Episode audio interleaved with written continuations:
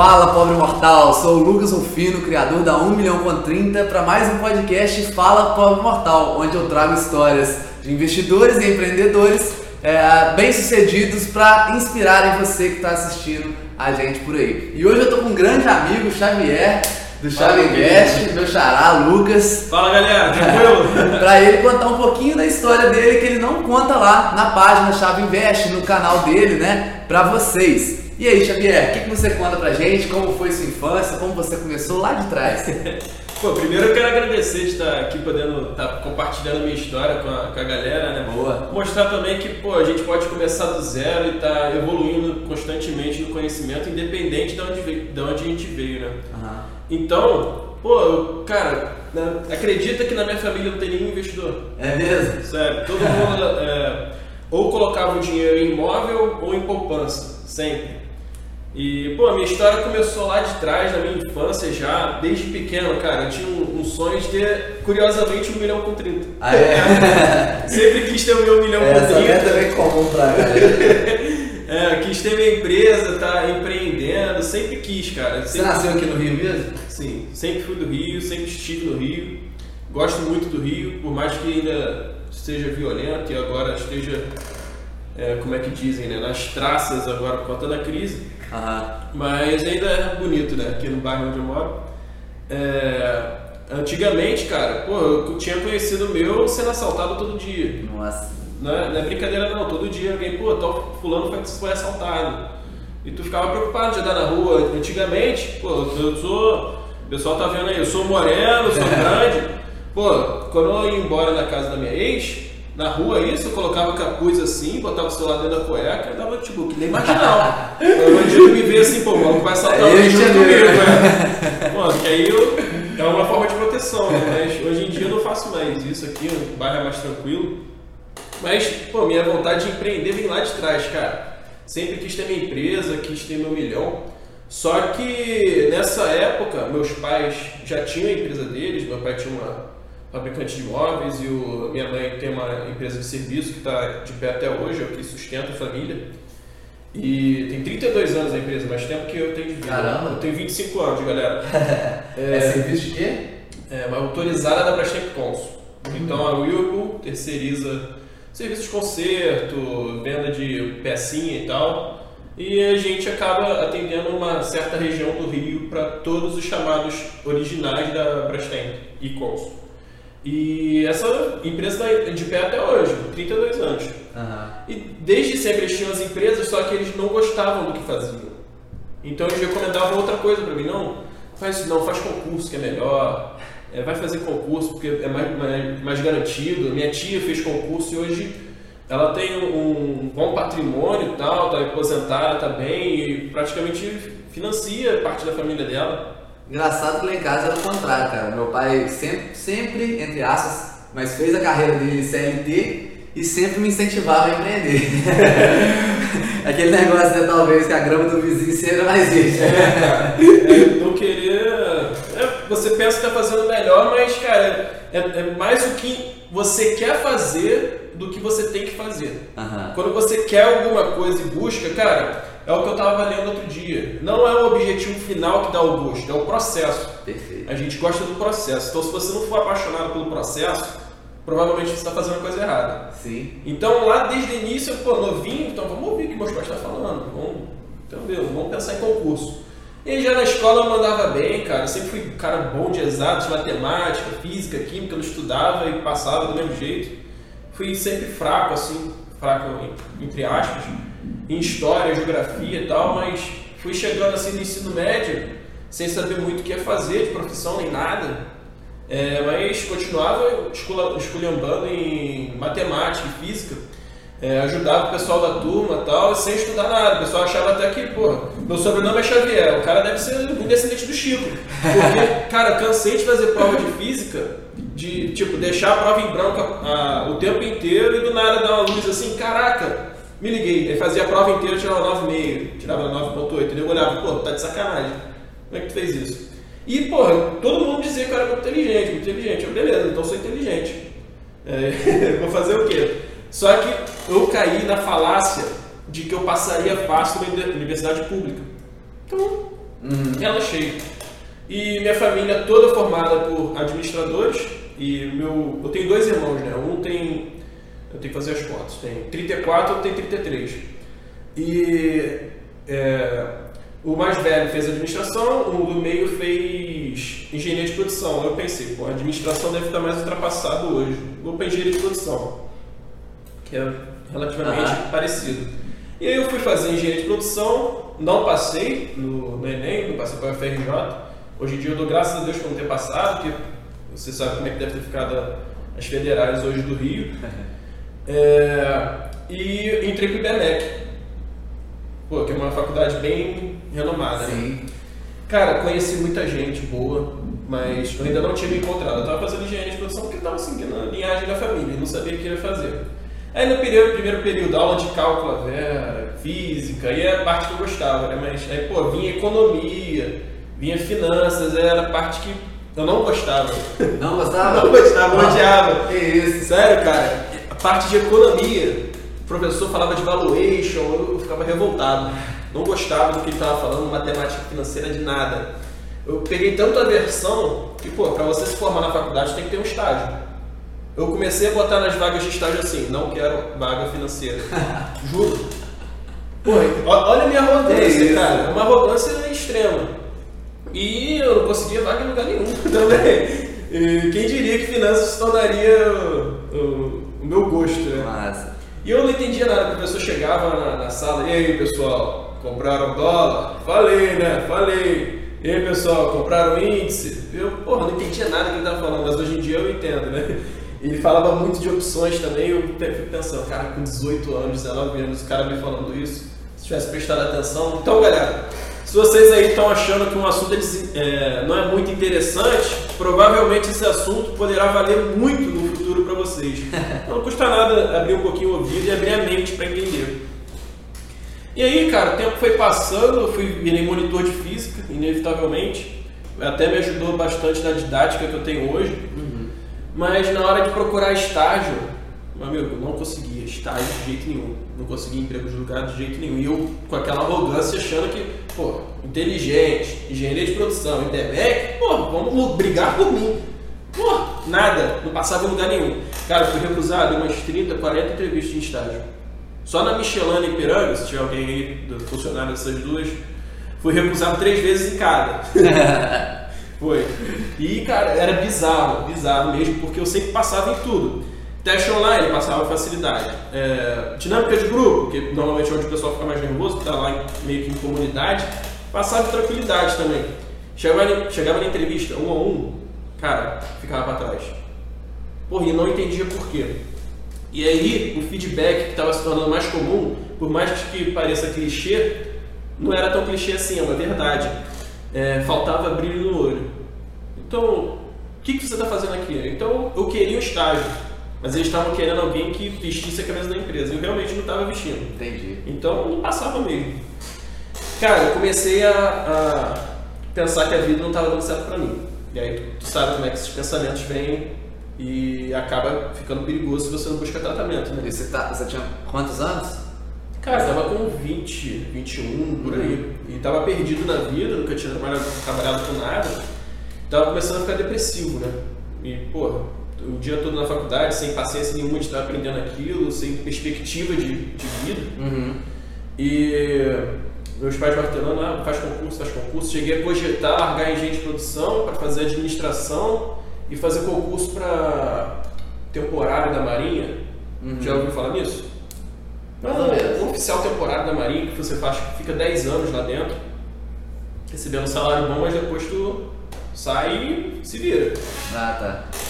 Cheguei a cogitar fazer isso, mas cara, pensei melhor não. E pô, fiquei, fui ficando depressivo e tal, fui procurar tratamento e comecei a fazer tratamento e tal, fui melhorando aí pra poder me formar para de estágio. Aí o que que eu fiz? Consegui meio que manipular lá e a IBMEC aceitou, não tava nem aí, era a primeira turma da história de engenharia de produção do IBMEC. E eles aceitaram o estágio na empresa da minha família. Ah, eu fiquei com meu irmão como supervisor lá, sempre tem que ter um Uhum. super- supervisor de estágio. E cara, eu comecei a trabalhar na empresa da família. E aí era eu, meus dois irmãos, eh, minha tia e minha mãe às vezes por trás. Cara, porra, tu imagina, o ambiente familiar e, e profissional junto é muito complicado, né? Então, eu sentia que não estava aprendendo muita coisa e também não tinha muita voz, né? Pô, 20 e pouquinhos anos com. Mais novo de todos, né? Meus irmãos lá com mais de 10 anos de empresa. E eu ficava para trás mesmo. E aí eu começava naquela. É, acorda cedo, vai para trabalhar, vai 7 e pouco da manhã, eu chegava 11 da noite, por algo que você não gostava, não, aí a mente foi piorando. E, cara, é, eu consegui outra entrevista, acho que foi na, na Michelin da Ipiranga, provavelmente. Mas antes da entrevista, sempre aquele processo, ah, vai tomar banho, não sei o que e tal, se arrumar. Cara, no banho, eu tive uma crise nervosa. Comecei a tomar banho, cara, comecei a chorar no banho, de desespero. Chorar, chorar, chorar. Eu não sabia porquê. Eu percebi, cara, não quero fazer essa entrevista, eu não estou me sentindo bem. Que se dane, não estava passando nenhuma, eu também não quero fazer. E aí, cara, foi nesse exato dia que eu percebi que eu não tinha voz na minha família e que não tinha muito respeito. Porque por mais que eu falasse que não estava bem, insistiam para fazer. Então uhum. você tem que fazer, você vai fazer, você tem que fazer. E quando eu falava não, a pessoa não respeitava, vinha até ligação de outro membro da família como se tal pessoa fosse me convencer, sendo que era 100% de não. Uhum. Porra, olha a minha cara, não dava. E aí, nesse mesmo dia, eu fui troquei de psicólogo. E aí, cara, é, eu com toda aquela aquele pessimismo, negatividade batendo na minha vida, eu cheguei lá na, na psicóloga que eu faço até hoje. Eu, pô, desabafei e tal, reclamei da vida pra caramba. E a primeira coisa que ela falou é você ler. Falei, não. Então eu vou te recomendar um livro, se você tiver interesse então, dá uma lida que ele pode te ajudar. O livro foi Os Segredos da Mente Milionária. Cara, tu imagina, eu, novinho, culpando a vida, culpando família, culpando amigo, culpando, culpando tudo, culpando faculdade, escola, culpando a crise. Aí vem o livro e fala que a minha vida é minha responsabilidade. Se você terceiriza a culpa, você está se atrasando. Uhum. Meu irmão, aquilo foi um soco na minha cara. Eu comecei a ler, o livro parece que foi escrito para mim.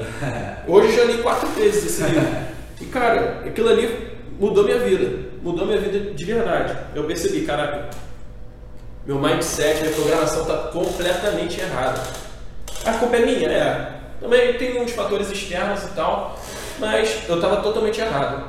E aí, cara, eu comecei a ler ler, vamos ler, vamos ler, vamos ler. Partindo é, Segredo de Milionário. O que esse livro fala muito, né, é justamente isso. Realmente, a culpa não é só sua, mas não adianta ficar culpando o externo, porque não vai mudar, né? Você Exatamente. tem que chamar a responsabilidade por tudo que acontece, que é isso que você consegue mudar, né? É, que é o que o Bill Gates fala. Se você nasceu pobre, é, a culpa não é sua, mas se você morrer pobre, a culpa é sua. Exato. Dá pra trocar o pobre e rico por mindset. Uhum. Se você nasceu com mindset ruim, tudo bem culpa não é sua, mas se você morrer com a mindset ruim, aí é culpa sua. Muito bom. Então você tem que buscar sempre autoconhecimento. Aí eu comecei a ler é, igual um maluco. Uhum. Vamos ler, vamos ler, vamos ler. E eu recebia pouco lá, lá da empresa e tal. E comecei a matar a faculdade direto. Cara, tipo, pô, sete da noite assim, ah, vou pra aula. Eu ia pra aula, pô, deitava, porra, ia dormir, aula fraca, ia, ia direto, ia direto pra casa. Comecei a virar turista na faculdade, mas não consegui me formar com 5 anos certinho. E depois dos 5 anos já de formado, continuei na empresa da família. Sem ainda perspectiva de melhora e tal. Mas já estava lendo frequentemente, estava mudando meus hábitos, mudando minha programação mental. E cara, eu decidi que eu precisava fazer alguma coisa com o dinheiro que eu recebi. Uhum. Pô, se eu recebo pouco, cara, eu tenho que projetar alguma coisa para o futuro. Então eu vou começar a investir esse dinheiro aqui. E eu comecei a estudar. Bruno Perini, Thiago Nigro, Natália Arcuri, cara, eu fazia fila, lista de espera, tem no YouTube isso, sabe? Uhum. Ficava uns 70 vídeos lá e eu só fazia isso, só assistia eles, assistia, assistia, assistia, até que no momento ficou escasso para mim. Aquelas informações que estavam passando eu já sabia. Uhum. Então eu vou ter que buscar além. Eu comecei a ler livros de investimento. E aí pegou. Investimento, investimento, investidor inteligente, maçante pra caramba. Como é que o Warren Buffett investe, como é que Peter Lynch investe e aí, cara, fui entendendo de investimento e tal e descobri, descobri, né? Uhum. Eu entrei na área da corretora para investir melhor meu dinheiro e chegou lá tinha uma área chamada Invest TV. Eu nunca tinha percebido aquilo lá. Eu cliquei. No início eu já tinha botado dinheiro no tesouro direto, renda fixa. É, tudo que eu tinha guardado em previdência, né? E pedi pra, também para parar de pagar o INSS. Uhum. Porque como eu estava na empresa da própria família, eu falei, não, para de pagar o INSS e me dá o dinheiro que eu invisto. É, INSS é pirâmide, tá galera? então, é, descobri aquela área ali do Invest TV, cliquei. Cara, apareceu umas três ou quatro salas ao vivo. Eu, sala ao vivo? Que negócio é esse? Eu cliquei ali, cara, analista, técnico, mostrando gráfico o dia todo, o pregão inteiro. Eu olhei aquilo ali, meu olho começou a brilhar. Meu, meu Deus, me achei. Cara, que negócio maneiro, o cara gritando. É gay, é gay, é gay. E aí, galera, pegou? E aí, 100 pontinhos, 10 pontinhos. E eu fiquei animado, aquilo ali dá uma adrenalina, cara. Ficou muito show, muito show. E o pessoal pedindo análise de ações, Magazine Luiza, e, e Petrobras, e Vale, um monte de coisa. Eu quero saber? Pô, isso aqui é maneiro. Comecei a, a trabalhar e tal, deixava um fonezinho no ouvido acompanhando o mercado. Então eu continuava lendo, acompanhando o mercado no ouvido, e ia, ia, ia, ia. Até que esse analista soltou um curso dele. Eu, pô, vamos fazer, né? O curso dele era de day trade. Uhum. Beleza, dá pra viver de day trade? Não sei, vamos descobrir. Aí comprei o curso, comprei outro curso de análise fundamentalista, presencial, com análise técnica também. Aí eu, primeira vez que eu fui para São Paulo lá, é, o, o, curso era do André Moraes com o Roberto Indec. Sim. Cara, e eu percebi que curso, num dia só, não dá. Muito maçante. Cansativo, né? E você absorve muito pouco. Uhum. E percebi também que a análise, fundamenta, é, análise técnica é muito mais exata do que a análise fundamentalista, que é muito mais Sim. subjetiva e depende de visão de, de quem está analisando. Tenta explicar isso um pouquinho melhor pra, pra galera. É, vamos falar o seguinte: análise técnica é gráfico. O gráfico está ali para todo mundo ver. Tranquilo? Uhum. Os sinais que vão aparecer no gráfico aparecem no gráfico de todo mundo. Está todo mundo vendo. Sim. Mas os fundamentos de uma empresa, não. Você pode estar fazendo valuation, eu posso estar olhando os múltiplos. Tem outro cara ali que pode estar é, avaliando simplesmente o setor, que ele acha que aquele setor é bom e simplesmente vai escolher a melhor empresa daquele setor. Tem você que sabe alguma coisa da empresa e acha que ela vai ser boa no longo prazo. Ou seja, cada um vai ter uma tese ali na fundamentalista. Sim. Na análise técnica, mais ou menos, é menos. O É. cara vai pensar, ah, aqui tem um ponto de compra, ah, aqui também tem um ponto de compra, mas no fundo todo mundo buscando o mesmo alvo, buscando o mesmo estoque, mas dá pra ver que é mais exato. Boa. E o próprio valuation também é super subjetivo. É o chute, é o que eu falo. Múltiplo é, é como se fosse uma opinião baseada nos números da empresa. O valuation é baseado num- na opinião pessoal de alguém. E a análise técnica é opção- é a opinião do mercado como um todo. Uhum. Então tem essa diferença. Eu fui migrando um pouco para análise técnica, mas eu comecei a estudar os dois. Né? Como estudar análise técnica e análise fundamentalista. Lia sobre os dois. E aí, durante o curso de day trade, pô, não dava para fazer, né? Tava trabalhando. Aí eu falei com a minha família, olha, gente, eu, pô, já tava, eu não gostava de trabalhar lá, é, achava o ambiente muito ruim para mim também, não tava aprendendo. Falei, cara, é, quero sair tal, vou me dedicar a isso aqui, quero aprender isso aqui, então vou estudar. Isso foi em 2017. Uhum. Vou estudar para ver no que vai dar. Então eu quero fazer isso aqui. Ai, ai que bom, meu filho, tudo bem, vai lá. É, que a gente dá maior apoio. Pô, fiquei super feliz. E aí, cara, conversando, conversei com um amigo meu, perguntei se ele já investia na bolsa. Ele falou, cara, já investi e minha estratégia é bem básica. Aí ele me ensinou a estratégia dele lá, que era bem idiota. Ele abriu o home broker, pegava as ações que estavam mais caindo, mas caindo de verdade, né? caindo 2%, 3%, caindo 10%. Mas ele avaliava a ação tal, via por que estava caindo, e se, fosse, se ele julgasse que era um motivo banal, ele comprava. Não, isso. Beleza. Cara, teve um certo dia que a gente encontrou uma Magazine Luiza a 60 e poucos reais, caindo 10%. Aí a gente foi olhar o motivo, desdobramento. Depois desdobrou que é o 10%. Ou seja, se você quer comprar Magazine Luiza porque acha que o desdobramento vai puxar o preço, cuidado, tá? É. E, e aí eu liguei pra ele e falei, cara, olha Magazine Luiza. Ele, hum, gostei, bora, bora. Foi lá, primeira ação que eu comprei na minha vida. 67 reais Magazine Luiza. Cara, subiu até 110. Meu irmão, ganha aí de quê? 60%, 70%? E aí, na hora eu vi, caraca, meu irmão, isso, isso aqui é vida. Isso aqui é vida. Aí eu curti. Não teve volta. Depois que na primeira ação que tu faz, tu dá um negócio desse, tu não volta. E aí, cara, comecei a estudar freneticamente, ele me mostrando a estratégia dele, hoje eu que dou as dicas pra ele. e já na época que eu fiquei em casa lá estudando análise técnica e análise fundamentalista, passava a manhã inteira só em análise técnica, gráfico, gráfico, gráfico, todo dia. E a tarde inteira análise fundamentalista e se sobrasse tempo era estudar empreendedorismo, mindset. E cara, foi assim por um bom tempo, cara. Fui, é, fui praticamente todos os dias até tarde da noite lendo, estudando. 24 horas, ou seja, ah, você investe pouco tempo. Cara, mas se você colocar assim, tipo, em horas, é muito tempo. Ficava o dia tudo, né? Ficava o dia todo fazendo isso, o dia todo, o dia todo. E as ações que eu tava tomando, tipo, as decisões que eu tava tomando, estavam dando certo. E, pô, comecei a estudar mais, cara. Ou até ganhava um pouquinho de dinheiro no day trade, perdia um pouquinho, ganhava um pouquinho, perdia um pouquinho.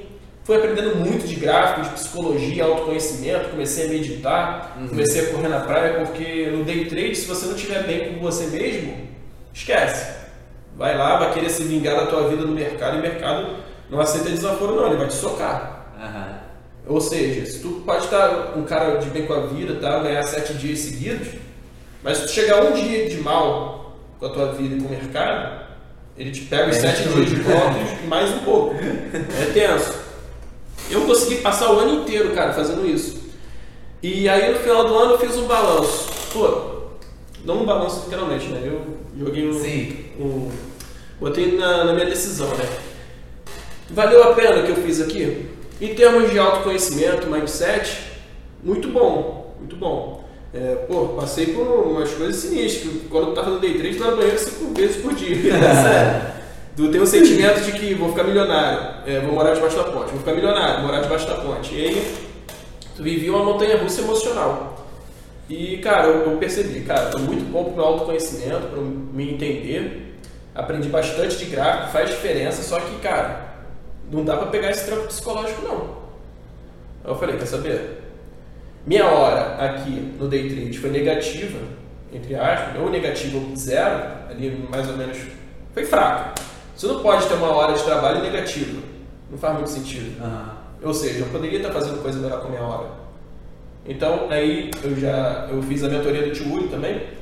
Eu decidi vou parar de fazer day trade. Só que como eu já estava parando de fazer day trade e tal, mas eu não parei de olhar gráfico, porque gráfico realmente funciona, é, eu até pretendo voltar a fazer day trade um dia.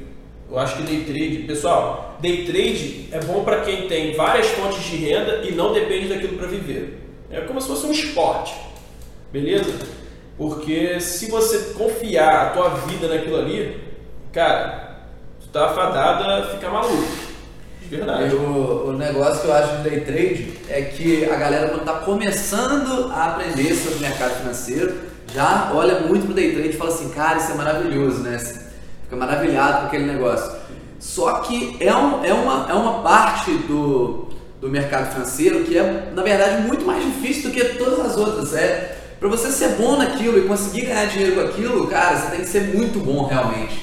Né? Você tem que estudar muito, tem que ter muita experiência, ter um psicológico no, no lugar, coisa que eu não tenho, por exemplo. Então, o erro da galera é esse, é querer já entrar no day trade, às vezes o cara nem mal tem dinheiro, não entende muito bem de mercado financeiro, já quer ir lá. Só que eu acho que esse não é o melhor caminho, né? É como se você estivesse batendo um pênalti no Maracanã com 90 mil pessoas todo dia o tempo todo. Pois é. Pesado, pesado psicológico. Aí tu vê que tem cara que, pô, fuma pra caramba, até usa droga, até bebe muito, pô, e, cara, vai deixando maluco. Sim. E como eu estudava tudo ao mesmo tempo, eu nunca considerei que fosse um erro. Eu sabia dos riscos, sabia que não, não era investimento, sabia que era uma especulação, sabia que não estava buscando é, 3% ao dia, uhum. achar que ia virar milionário em, em tantos anos. Eu sabia que aquilo não era bem assim. Uhum. Então, qual era a minha estratégia? Para tudo que você faz hoje, você tem que ter uma estratégia, um objetivo. Meu objetivo era ganhar dinheiro no day trade para aportar em ações de longo prazo.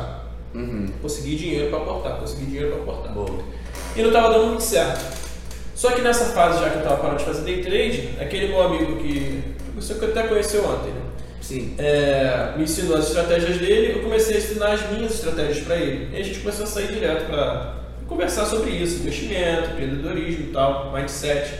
Que ele tem um mindset muito lapidado, né? até uma questão natural dele, eu acho impressionante. Uhum. É, e como eu estava melhorando, ele via potencial em mim, então ele, cara, vamos lá, vamos lá, vamos lá, e saindo direto para falar disso. E as, as, decisões de investimento que ele tomava, graças a mim, eu também não estava tanto financeiro assim, então eu só falava, pô, acho essa ação aqui legal. Foi um exemplo é IRB, 40 reais que estava na época. E hoje o IRB tá, bateu 100, tá 94, por aí. E foi dando muito certo também para ele. E cara, a gente conversando e tal, a gente falou, pô, a gente precisa falar disso para as outras pessoas.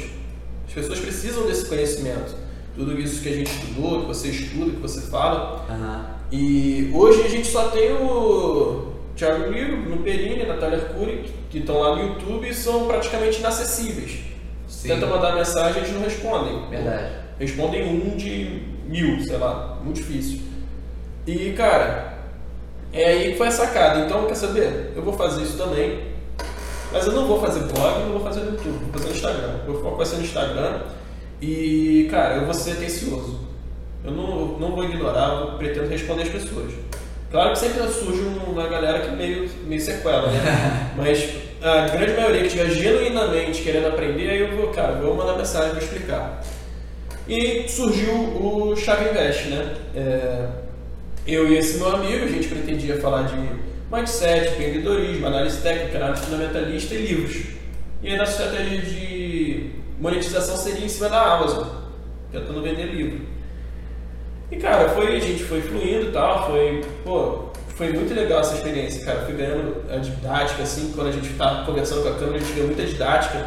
É, e quando você passa pelo day trade, meu amigo, o teu psicológico agora não sente mais nervoso para nada. Então, se antes das entrevistas eu ficava tremendo, nervoso, sono frio, depois que eu passei pelo day trade, eu não vem na entrevista, se quiser, então cerveja junto contigo. Mas aí a gente começou a fazer o Instagram e tal, eram três posts por dia, eu fazia dois, ele fazia um. Só que aí começou, ele começava a atrasar. E sabe que no Instagram é importante a hora, né? Sim. Então o post que era para sair às 6, às vezes saía às 10 da noite. E uhum. óbvio que nem ia ter o mesmo engajamento. E ele ficava muito tempo na loja da família dele. Óbvio que eu não vou ocupar, mas é, não tinha é, a mesma dinâmica que eu tinha ali. Uhum. Aí eu conversei com ele, conversou comigo e eu falei, pô, cara, se estiver ruim para você, então é, tu fica de fora que deixa que eu transformo isso aqui numa marca pessoal, já que chave investe é chave é mesmo. Ah, então beleza, tranquilo. E aí, cara, comecei a botar mais a cara, fiquei meses sem colocar a cara no, no Instagram, que não tinha essa segurança, tinha vergonha. E aí teve um dia que a gente encheu a cara e, não, vou mostrar a cara, abre a caixinha de perguntas, vamos responder realmente muda, cara. O pessoal começa a confiar em você, no que você está falando. E ele ficando de fora virou uma marca pessoal minha, né? Fui deixando a minha cara cada vez mais Lucas naquilo ali, uhum. brincando bastante, é, mas quando, quando teve que falar sério, falar sério. E procurando sempre estar passando conhecimento, cara. Foi fluindo, foi fluindo fui colocando o pessoal no resenha e tal. Pô, resenha é um dos melhores grupos aí do WhatsApp, com todo respeito. Pô, o pessoal. é fala... esse grupo? Não, gratuito, galera. O resenha 3 está aberto. Boa. e o pessoal fala muito, compartilha muito conhecimento lá. Eu, eu, comecei querendo compartilhar alguns conteúdos exclusivos lá, mas percebi que era melhor passar pelo Instagram mesmo e encaminhava lá pro, pro WhatsApp o pessoal responder. Né? E cara, aquilo ali virou uma legião. E às vezes quando eu senti alguma injustiça no Instagram, é, ou até para me promover mesmo, é, eu pedia pro, o pessoal do, do, resenha, qual é galera, é, me ajuda aí, dá uma curtida, dá um like para me puxar para cima porque eu tô precisando disso aí. E cara, aí chovia, chovia de gente lá. No próprio processo seletivo lá que eu te falei, lembra? Uhum. Pô, que eu joguei ali e na hora meu comentário foi, subiu, foi pro topo. Do nada 70 curtidas, mais 30 comentários. Tudo o pessoal do WhatsApp que ali na hora resolveu ajudar. Então todo mundo se ajuda, acho muito legal isso. É, na verdade eu acho que eles te ajudam, né? Porque eles têm um sentimento de gratidão, né? Porque você tá lá todos os dias postando aquele conteúdo de qualidade, né? Eu também faço parte do, dos grupos do Xavier. E, e aí o pessoal se sente na obrigação, pô, você não pede nada em troca. Quando pede pra curtir uma foto lá, eles vão curtir, vai todo mundo. É. Né? e, cara, eu fica muito feliz, cara, de estar lá. E, pô, eu, gosto muito de estar ajudando a galera. Eu solto muito conteúdo gratuito, demorei para monetizar minha página, eu não queria monetizar. Tinha gente que vinha me pedir no privado. É... Hoje a gente tem vários tipos de pessoas no Instagram, né? A gente tem muita gente aí querendo vender mentoria, vender curso sem nunca ter sido nada na vida, não ter uma experiência. E na minha, eu, eu tinha isso na cabeça também, né? Aí, pô, o pessoal começou a me pedir mentoria, pô, me dá uma ajuda aqui, eu preciso de uma mentoria, quanto que tu cobra? Só que eu não dava. Falei, cara, eu não dou mentoria. Aí ele, pô, mas tu tem que cobrar, cara, se teu conteúdo é bom, não sei o quê. Muita gente começou a pedir, eu, saber, parar com esse frio na barriga, com esse medinho e vamos fazer. Aí eu comecei a fazer minha mentoria. Cara, o pessoal foi gostando, gostando, gostando. Tô agora na, indo para a terceira leva, produzir meu treinamento de gráfico, que é totalmente diferente do que tem no mercado. Por quê? Porque quando você tem. Até então tem dois tipos de, pessoas, é, dois tipos de pessoas.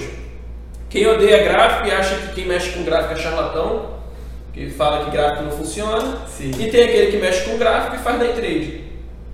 Ou uhum. seja, não tem o meio termo. As pessoas não têm noção que o meio termo é excelente. Que tipo, você junta os dois, fundamentalista com análise técnica. Ou seja, o fundamentalista decide se uma empresa é boa. Eu uhum. consigo ver os números dela, se ela realmente tem potencial para crescer. E na análise técnica eu vejo como é que as pessoas se comportam de, em relação àquele ativo. Esse é o grande erro das pessoas. As pessoas acham que a análise técnica vai funcionar como uma previsão de preço. Não, nada disso, ninguém prevê nada. O que eu prevejo é como as pessoas vão se sentir. Uhum. Então, se você quer ganhar dinheiro na bolsa no curto prazo, você tem que entender como é que os investidores e as instituições vão se sentir em relação a algum ativo.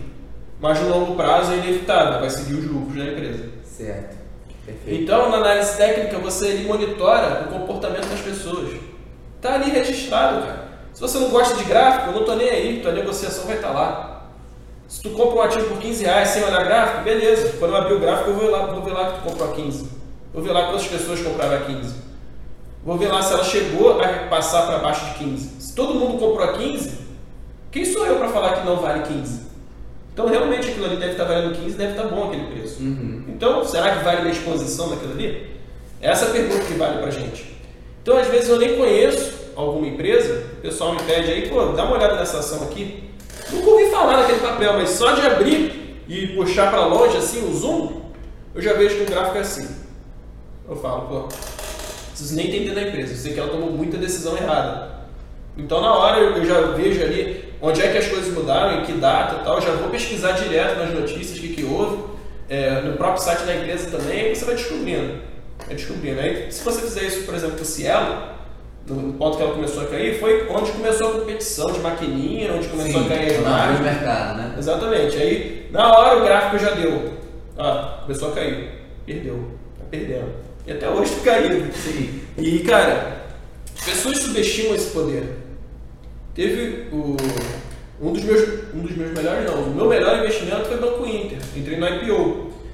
É, as pessoas não querem pagar o preço, elas querem uma, uma sugestão, né? Sempre. É, e, cara, eu não segui uma sugestão de Banco Inter. Eu era cliente, achava bom e vi que eles queriam abrir o capital, beleza vamos, vamos descobrir por que eles querem abrir o capital. E aí você pega aquele prospecto, né? Quando uma empresa vai abrir capital, eles dão um prospecto. O prospecto tinha 600 páginas. E, pô, fiquei lendo aquilo ali, cara, oh, algumas horas. Não li tudo, óbvio, li as partes interessantes. Uhum. Minha mãe e a minha namorada olhavam aquilo e você, pô, tá maluco isso aí. cara, eu fiquei muito tempo lendo. E eu decidi, olhando pela empresa e tal, e sempre eu gosto de comprar. Hoje, por exemplo, eu tô, não estou com o patrimônio que eu gostaria, então minha estratégia é a seguinte: eu foco mais em empresas de crescimento acelerado do que em empresas de dividendo. Uhum. Conforme o meu patrimônio vai ganhando peso, eu vou migrando para empresas de dividendo para poder ganhar minha renda mensal, trimestral, seja lá o que for. Sim.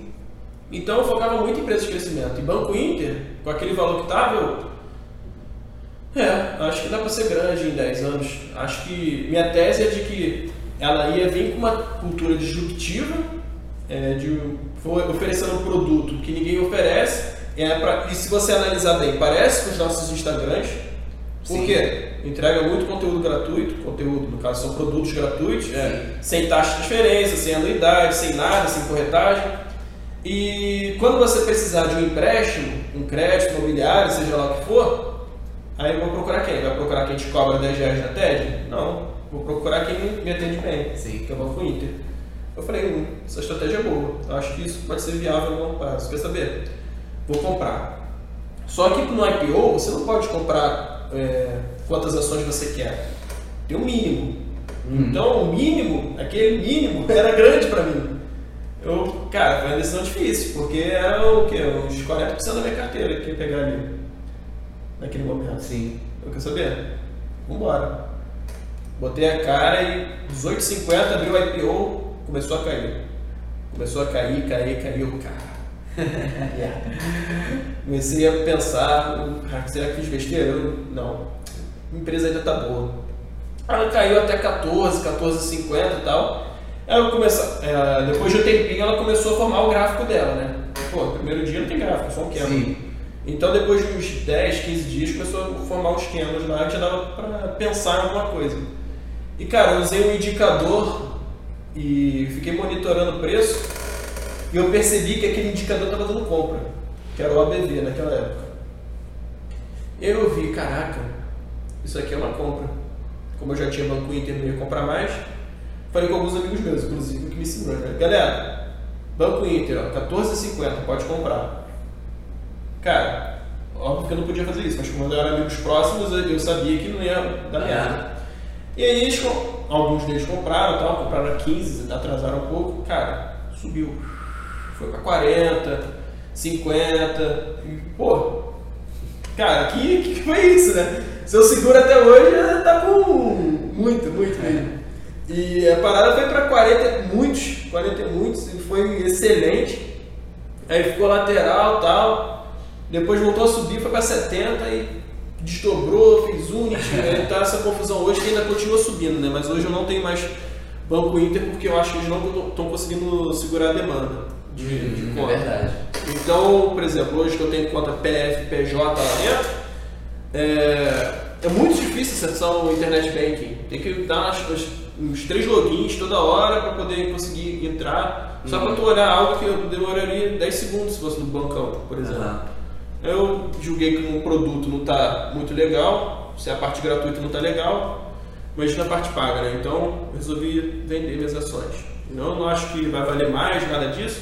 Eu acho que se eu não gosto mais do produto, então não tem mais por que ter aquela empresa. Sim, Então, é, galera, é isso que o Xavier falou aqui, tô sempre falando com vocês também, né? Que às vezes a análise da empresa você nem precisa chegar a olhar os números, né? Porque a- uma das primeiras coisas que você olha, isso é até uma estratégia do Peter Lynch, Peter Lynch, Peter Lynch né? Que a gente estava falando lá, é, de você observar realmente aquilo que a gente consegue ver como cliente. Né? O serviço é legal, você acha que é, realmente aquela empresa está agregando, ou o, contra- o contrário também, né? Ah, o serviço, o serviço é uma porcaria. E eu acho que foi muito isso que o Xavier falou do Banco Inter, né? A primeira coisa que ele olhou foi que ele já é, gostava do serviço, né? Já gostava do banco e achava que aquilo era legal. E depois para sair também foi a mesma coisa. Ele viu que a qualidade tinha caído e é, se sentiu inseguro ali com o banco e resolveu sair do investimento. Né? é, foi uma decisão ruim? Não sei, pode ter sido. Mas, cara, o mercado tá aí todo dia, Banco Inter vai estar aí todo dia. Então, Espero, né? É, se der errado, eu entro de novo. Não tem problema, não tem essa neura de tipo, tenho que pegar o fundo e o topo. Não. Se, der- se eu tiver vontade, eu entro de novo. É, né? Não tem problema nenhum. E o Peter Lynch, para quem não conhece, foi um dos maiores gestores de fundo da história dos Estados Unidos. A rentabilidade dele é melhor do que do Warren Buffett. Só que o Peter Lynch fez isso durante 10 anos. E não me lembro, cara, mas acho que foi 26% ao ano. Algo eu assim. não sei exatamente também não, mas eu sei que é maior. É, é maior do que a do Warren Buffett, só que o Peter Lynch fez isso durante 10 anos, né? O Warren Buffett faz há 50. Então dá pra entender por que, que o Warren Buffett é tão mais falado, que a consistência que todo mundo busca. E a estratégia do Peter Lynch era básica. Quem é, sabe falar inglês, sabe ler inglês, procurem o livro One Up on Wall Street, que é o livro do Peter Lynch destinado para pessoas como nós. E a estratégia dele era bem básica, que a gente tem vantagem sobre os analistas. No caso de Wall Street que ele cita, no nosso caso seria Faria Lima, Leblon, Uhum. é, que é estar presente na economia real. O que é isso? É, pô, a gente está na rua, a gente está indo trabalhar, a gente tem carro, a gente está vivendo a vida. Não está dentro do escritório Só olhando Excel, clicando para RI, nada disso.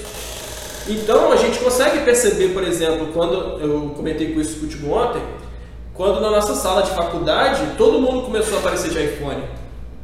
Então se você já tivesse essa sensibilidade de mercado como o Peter Lynch tem, você ia perceber, opa, iPhone. Por que está todo mundo de iPhone? Quem é que produz iPhone? Essa empresa é boa? E aí tu errou. Tu entra na pesquisa. E aí você descobriria a Apple lá em 2011.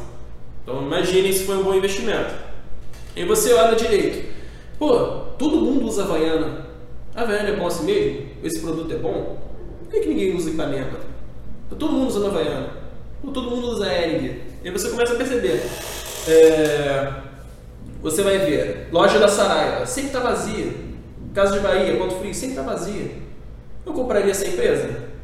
Hum, Não. Eu quero uma loja lotada. Quero fila na porta. Uhum. Entendeu? Então, se você olhar, por exemplo, lojas americanas, hoje, eu acho a organização dela um caos. Um caos. Ela vai se tornar um bom investimento quando eles pararem de focar nas lojas físicas, focar mais no e-commerce e diminuir as lojas físicas e deixar pô, uma experiência melhor para o consumidor. Porque hoje, por mais que o preço seja baixo, deixa de comprar. É um Só- pouco que a Magazine Luiza fez, né? Começou É. a focar ali no, no, no digital. Só de, de, de fila ali eu vou perder um tempão. Sim. E, é, cara, não, não é muito legal, sabe? Não é um produto legal, não é um serviço legal. Faz todo sentido. Então, o Peter Lynch cita que esse tipo de, de percepção real de mercado podem trazer os melhores investimentos Uhum. para a gente. Porque a gente vai estar identificando algo antes que os analistas percebam. Uhum. Então, quando eu comprei Banco Inter e começou a subir muito, não tinha monitoramento do- da, da mídia. Uhum. Então ele subia, subia quieto, subia quieto, subia quieto, não tinha notícia no informal, não tinha nada. Ninguém falava em Banco Inter. Uhum. Hoje, pô, todo dia tem informação do Banco Inter. É o que mais está sendo falado hoje em É, dia. e quando começa a aparecer muita informação é que fica perigoso, né? É verdade. É, me responde uma coisa. É, você falou que já fez day trade, parou de fazer day trade. Hoje a sua estratégia é mais swing trade ou é mais longo prazo? Cara, eu tenho é, a maior parte da carteira por longo prazo e de vez em quando eu faço um swing trade se eu perceber que o mercado tá pô, me dando uma oportunidade. Aham. E aí eu sempre estou pensando mais por longo prazo mesmo. É, eu posiciono, me posiciono é, pensando nos números daquela empresa, mas eu entro justamente quando o mercado me dá um bom sinal. Uhum. Então às vezes eu nem uso stop quando eu entro por gráfico. O MD3 é um exemplo, que eu estou perdendo, já cheguei a perder 15%, agora estou perdendo só 11%. É, que eu entrei por gráfico, sem stop, uns 44 reais, porque eu estava dando sinal lá na linha de tendência e tal, só que ela perdeu a linha de tendência. Uhum. E aí eu não estava sem stop, continuou caindo. Só que qual foi a minha estratégia? Pessoal, não façam isso em casa, tá? É, eu sabia como é que eram os números de M. Dias Branco. É uma, porra, é empresa excelente, caixa positivo. Empresa que tem caixa não quebra. Uhum. Empresa que tem dinheiro no bolso não quebra. Então ela é uma excelente empresa. Ir pro zero, não vai. Então no pior, cara, deixa aí, deixa na carteira. Então eu deixava. E eu comecei a comprar muita empresa que eu gostava nos suportes, onde o mercado dava sinal. E, pô, normalmente minha carteira está positiva, né? Por mais que a gente tá- esteja num bull market. Bull market é um mercado em alta. E de vez em quando eu pego uma especulaçãozinha de empresa que eu não gosto porque simplesmente foi um sinal gráfico. Aí nesses casos eu uso stop loss e stop gain, que hoje, por exemplo, é Cielo. Pra mim o negócio da Cielo é maquininha, mas quando eu falo que é maquininha e o pessoal me xinga, eu falo que não é, eu entro, então eu não entendo do negócio e tá tudo bem, não tem problema não entender do negócio. Explica pra galera o que é stop loss e stop gain. Stop loss, stop gain é o seguinte: quando você compra uma ação, você comprou um preço, correto? O stop loss é, um- é uma ordem que limita suas perdas. Ou seja, é, se a ação chegar àquele preço, você automaticamente emite uma ordem de venda. Não quero estar mais naquela ação. E aí é o seu stop loss, ou seja, você está perdendo ali. Por exemplo, você entra numa ação a 15 reais e bota o stop loss de 10 reais. Aí se ela cair, cair, cair, chegar nos 10 reais, você sai. Mesmo no prejuízo. Por quê? Porque ela, se ela perder os 10 reais, ela pode perder, chegar a 9, 8, 7, 6, 5. Uhum. O stop gain é a mesma coisa, só que ao contrário, é o seu alvo. E aí a gente sempre tem que estar mantendo o risco retorno positivo, né? Então, se eu comprei a 15 e meu stop loss está a 10, tem uma diferença de 5 reais, né? Então, essa diferença de 5 reais, no mínimo, tem que estar para cima também. Uhum. Não existe isso de eu comprar 15 e buscar 16 para poder perder 10. Sim. Entendeu? E a- o negócio de stop loss e stop gain, para deixar bem claro, né? Por isso que talvez você não utilizou também no- na M Dias, é que para longo prazo ele já não faz sentido, né? Exatamente. Porque o, o stop loss e stop gain só faz sentido pro, pro cara que vai fazer trade. Porque para longo prazo você vai colocar um, um alvo, um, um- um alvo de ganhos ou um alvo de perdas, não faz sentido nenhum, né? É, exatamente. As pessoas têm essa tara por preço teto, preço alto, porque é coisa que a casa de análise faz, né? Sim. E quando eu falei com meus amigos lá, lá atrás para comprar Banco Inter, um deles me perguntou, cara, qual é o preço teto? Eu falei, cara, que se dane o preço teto, vai subir, não importa que vai subir. Até quando? Não sei, mas vai subir. Ele, mano, tu não tem o preço teto? Cara, tu quer um preço teto? Beleza, 100. Isso estava 14 reais. "Mano, Bota 100 então. E não é que tá chegando a 100. e um ano depois, né? Tipo, muito engraçado isso. E, pô, preço teto, cara, não. Importa se a empresa está gerando valor ainda. É ne- nessa terra que o preço começa a não importar. Está gerando valor? Está gerando valor? Mais pessoas vão buscar aquela ação.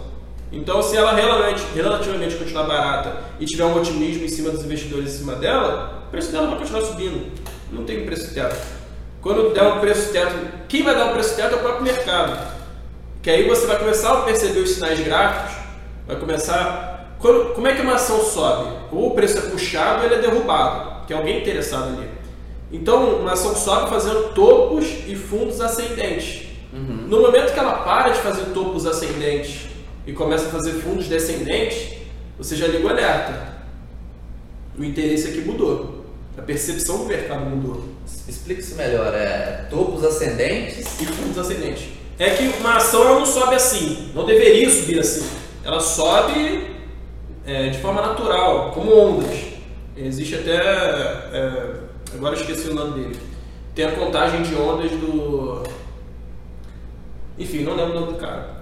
Mas ele tem aquela teoria de que são cinco ondas para cima e três de correção. Aí, ou seja, sobe um pouquinho, recua, sobe, recua, sobe, recua e vai subindo.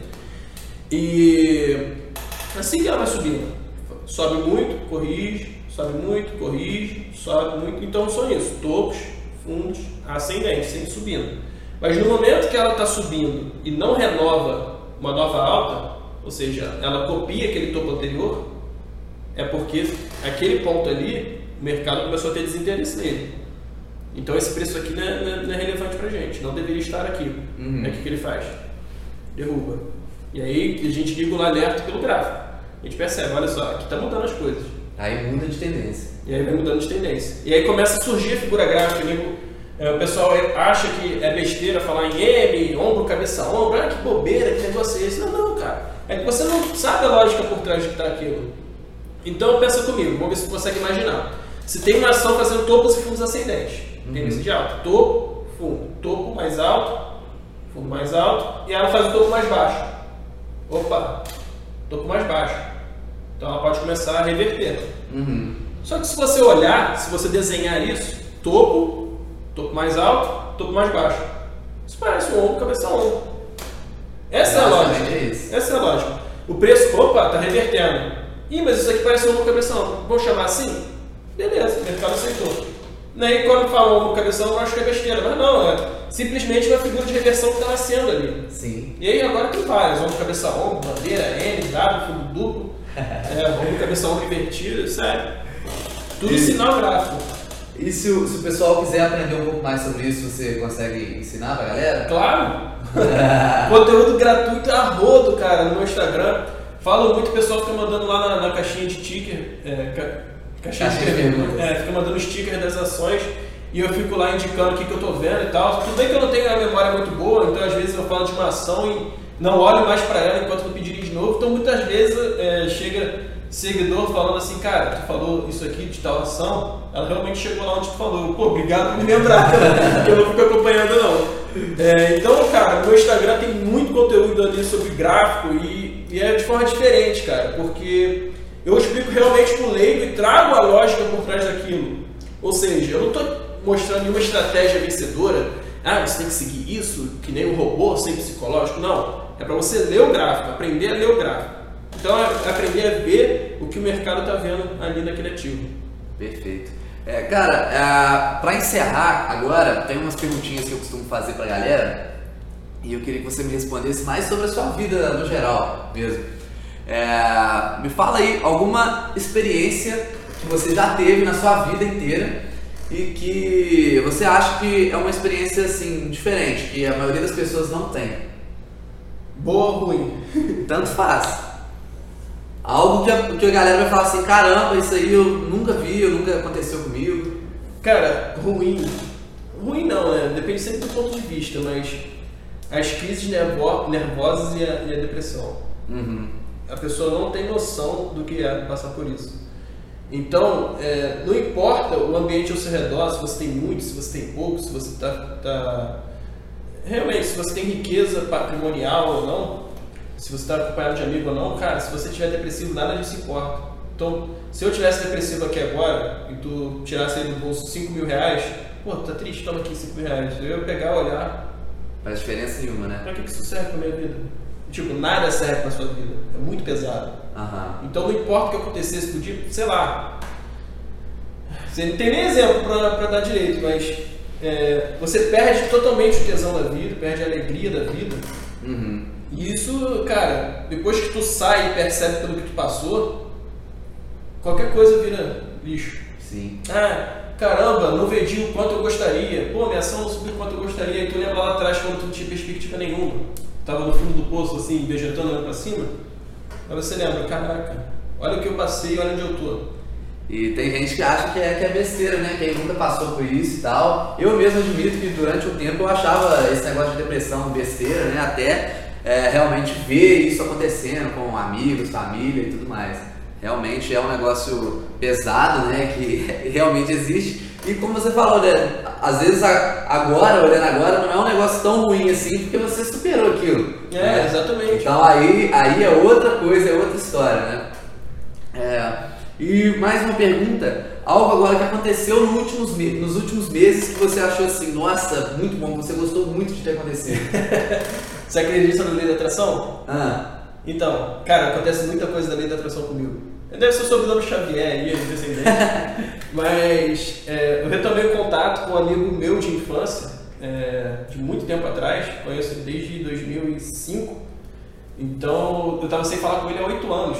Aham. Mas ele surgiu do nada na minha vida e, e acabou que ele quer ser um empreendedor, um empresário e tá querendo montar negócios e tal. É uma parte que eu amo, tá? E eu não quero. Eu sou investidor, mas não sou só de bolsa. Eu quero investir em negócio físico, quero ser um investidor anjo. Entendi. Bolsa é simplesmente um tipo de investimento para mim. aham.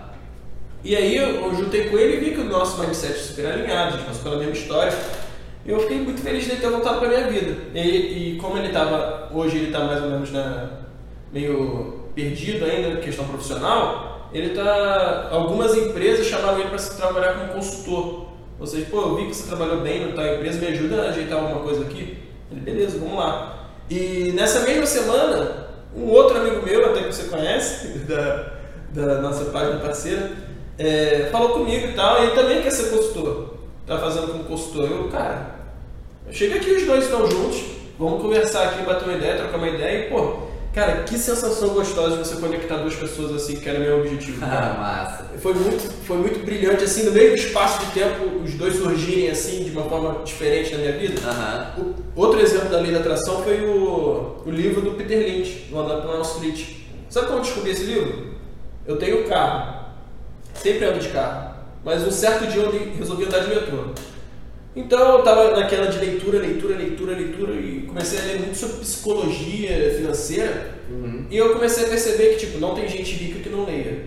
Se ela tá rica e não leu, provavelmente vai. é, a riqueza ali deve ser hereditária, né? Aham. Então, eu tava no metrô, olhava em volta e tal, eu via que tava todo mundo no celular. E eu ficava chocado, tipo, não tem nem sinal de celular aqui. Como é que a pessoa tá no celular? Então devia estar todo mundo jogando ou, sei lá, no Kindle, que eu achava mais improvável.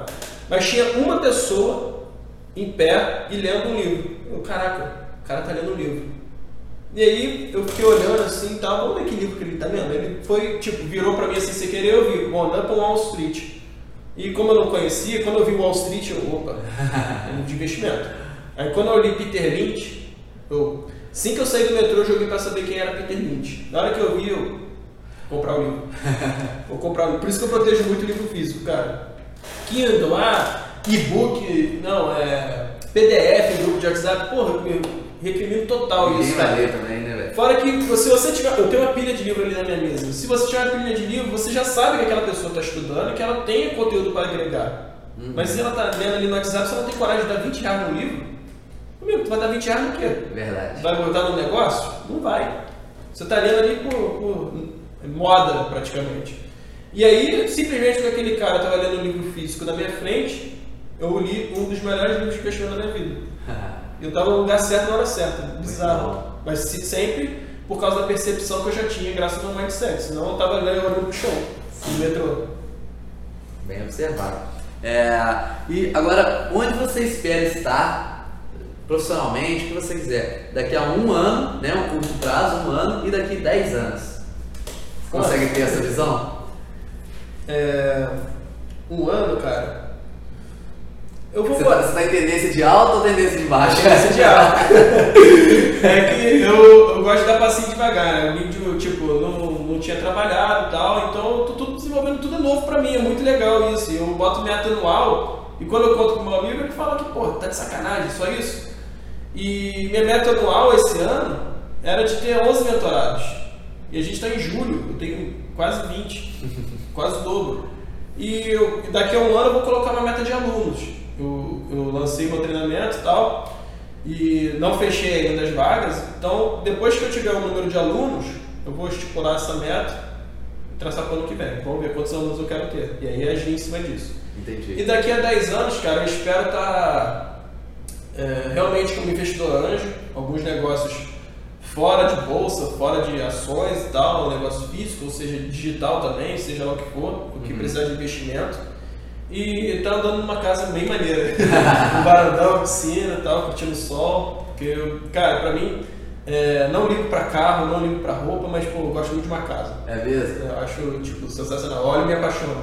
Se, mostra lá um Porsche, assim, BMW, esses carros assim, eu olho, pô, maneiro, mas só preciso que me leve até lá. Aham. Mas casa eu gosto, eu gosto, acho maneiro. E você pensa em ter uma casa ah, comprada sua mesmo ou alugada tá bom?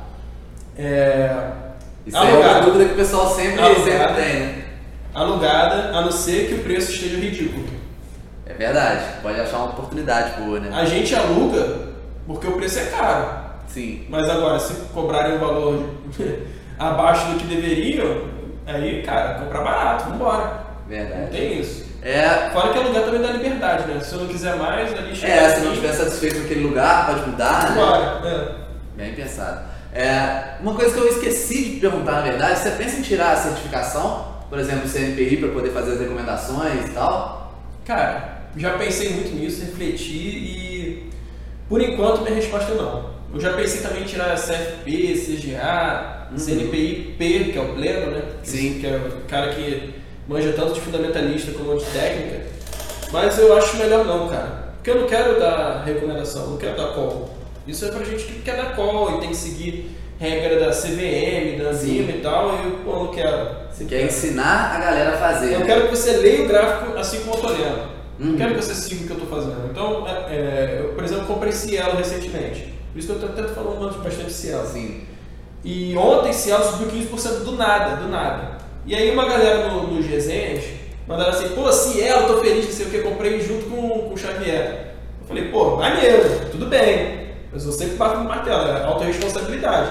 Eu aviso que eu comprei depois que eu comprei. Sim. Eu já entrei, já tô dentro, tô avisando agora, fora do pregão. entendi. Ah, você acha que eu deveria comprar? Sei lá. Olha, faz o seu estudo e julga seja necessário para você. Se está dentro da sua estratégia, está dentro do teu objetivo. Meu objetivo é empresa de crescimento acelerado, uma empresa muito barata. Por quê? Para engordar o patrimônio e aos poucos migrar para o dividendo.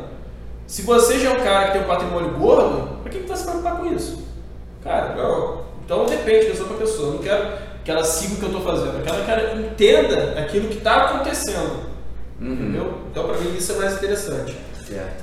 Galera, é, tenho certeza que vocês gostaram aí do, desse conteúdo, né? Se você gostou realmente, deixa o seu like aqui, se inscreve no canal. Comenta aí também o que, que você mais achou interessante dessa conversa minha com o Xavier. E Xavier, fala aí pro pessoal onde que eles conseguem te encontrar, todos os seus canais aí, sites, e deixa uma mensagem final aí pro pessoal.